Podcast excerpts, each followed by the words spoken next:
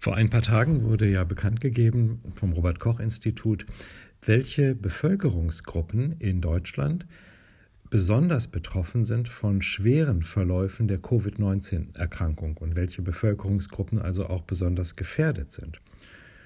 Und da hat man uns ja gesagt, ähm, dass von allen Patienten, die an Covid-19 erkrankt sind und einen schweren Verlauf haben, auf der Intensivstation liegen und invasiv beatmet werden müssen, über 90 Prozent Migranten sind. Oder mindestens, wie man in Deutschland so schön sagt, Menschen mit Migrationshintergrund. Über 90 Prozent der Patienten, die mit Covid-19 auf den Intensivstationen liegen, sind Migranten. Und davon sind mehr als die Hälfte Moslems. Und das ist natürlich eine sehr, sehr interessante Information, medizinisch, wissenschaftlich sehr, sehr interessant. Wie kann das sein, dass diese Zahlen so sind? Und da hat man sich offenbar äh, im Gesundheitsministerium irgendwie darauf verständigt, dass man ähm, also gesagt hat, der Hauptgrund scheint hier eine Sprachbarriere zu sein.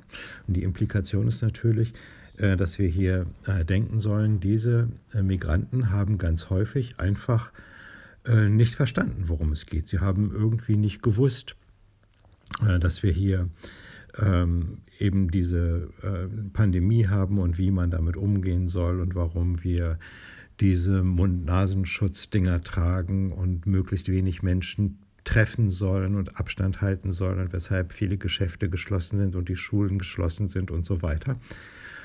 Und äh, weil sie eben einfach äh, kein Deutsch verstehen oder weil die deutschen Behörden ähm, nicht ausreichend Informationen gegeben haben in Arabisch und Türkisch und Persisch und was noch alles.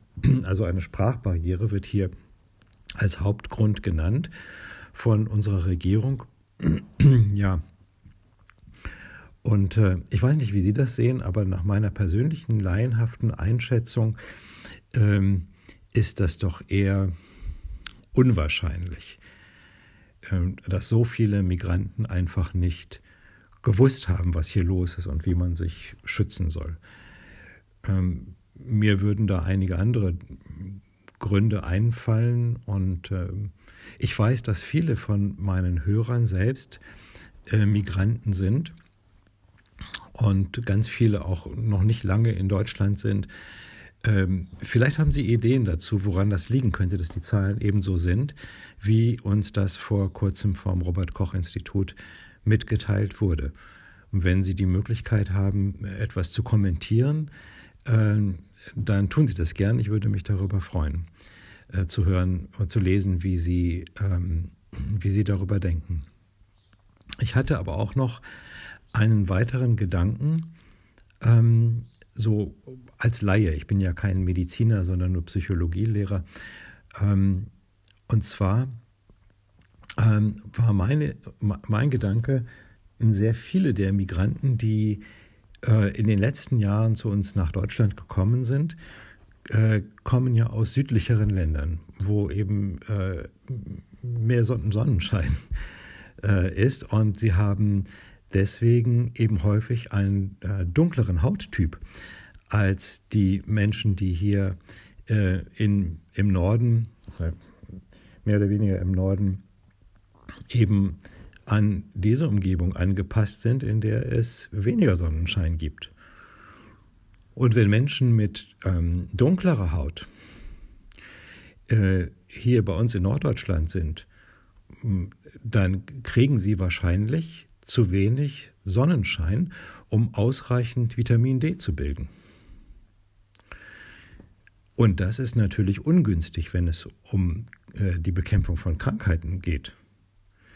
Ich habe irgendwo mal gelesen, dass die Bevölkerungsgruppe in Schweden, die am stärksten betroffen ist von Covid-19, äh, Menschen aus Somalia äh, sind.